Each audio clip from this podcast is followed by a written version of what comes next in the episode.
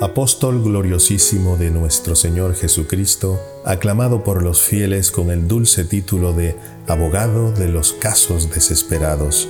Hazme sentir tu poderosa intercesión, aliviando la gravísima necesidad en que me encuentro.